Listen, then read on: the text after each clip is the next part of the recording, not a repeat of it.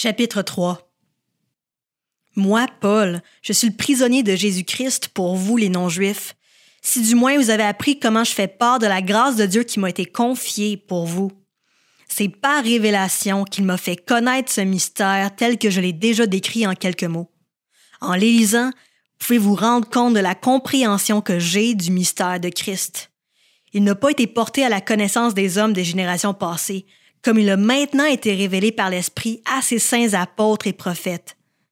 Ce mystère, c'est que les non-juifs sont cohéritiers des juifs, qu'ils forment un corps avec eux et participent à la même promesse de Dieu en Jésus-Christ par l'Évangile. J'en suis devenu le serviteur conformément au don de la grâce de Dieu qui m'a été accordé en raison de l'efficacité de sa puissance.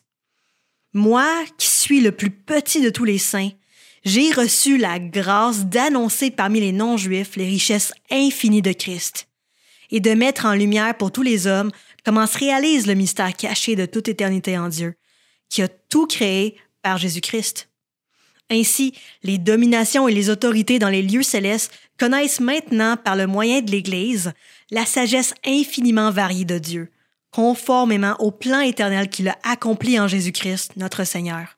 C'est en Christ par la foi en lui que nous avons la liberté de nous approcher de Dieu avec confiance. Aussi, je vous demande de ne pas perdre courage à cause des souffrances que j'endure pour vous. Elles sont votre gloire. Voilà pourquoi je plie les genoux devant le Père de notre Seigneur Jésus-Christ, de qui toute famille dans le ciel et sur la terre tient son nom.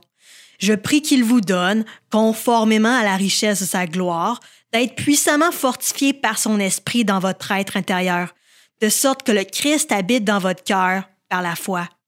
Je prie que vous soyez enracinés et fondés dans l'amour, pour être capable de comprendre avec tous les saints quelle est la largeur, la longueur, la profondeur et la hauteur de l'amour de Christ, et de connaître cet amour qui surpasse toute connaissance, afin que vous soyez remplis de toute la plénitude de Dieu à celui qui peut faire, par la puissance qui agit en nous, infiniment plus que tout ce que nous demandons ou pensons.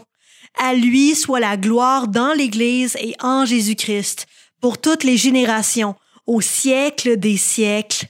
Amen.